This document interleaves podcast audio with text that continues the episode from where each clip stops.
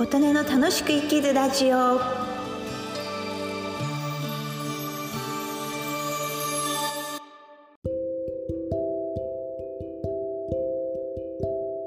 皆様こんにちは。琴音です。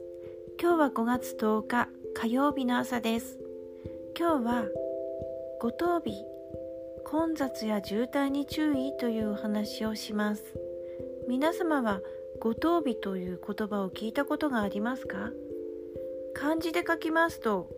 漢数字の5、10、日にちの日。これを五等日もしくは五等日と読む方もおります。これは毎月5日、10日、15日、20日、25日、30日または月末の最後の日のことを指します。つまり日にちの1の位が5か0の日のことです。ただし30日まである月は30日なんですけど31日まである月は31日を指します。五等日はねあの商売している方の習慣だとピンとくる方多いかと思うんですが、えっと、請求書とか締め日とかそういうのは、まあ、20日締めとか25日まで支払いとか請求書を出したりまた支払いの締め切り日だったり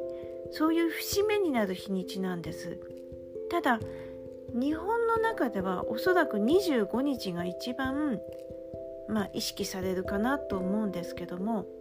この日は実際そういうお金の動きがありますので人も動く車も動く。となりますとまず銀行の窓口が混みます。うん、でそれから人が動くということはいろんなところで渋滞が起きますので車の運転をされる方は道路が渋滞します。ですので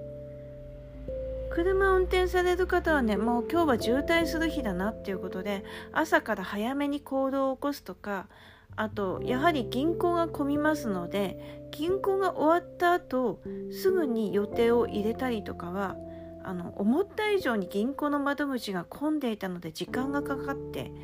それが原因でその後の予定が押してしまった。ちょっと約束が遅れてしまった。というようなことがあったりしますのでまず五等日は注意という日にちになります。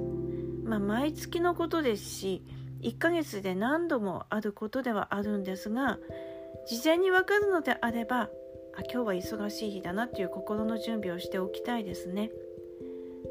ちなみに為替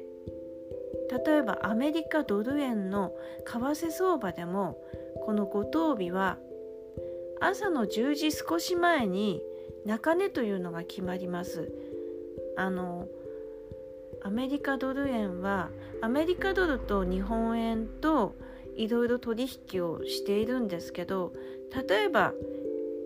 輸出業者輸入業者さんがその支払いの関係で海外の方に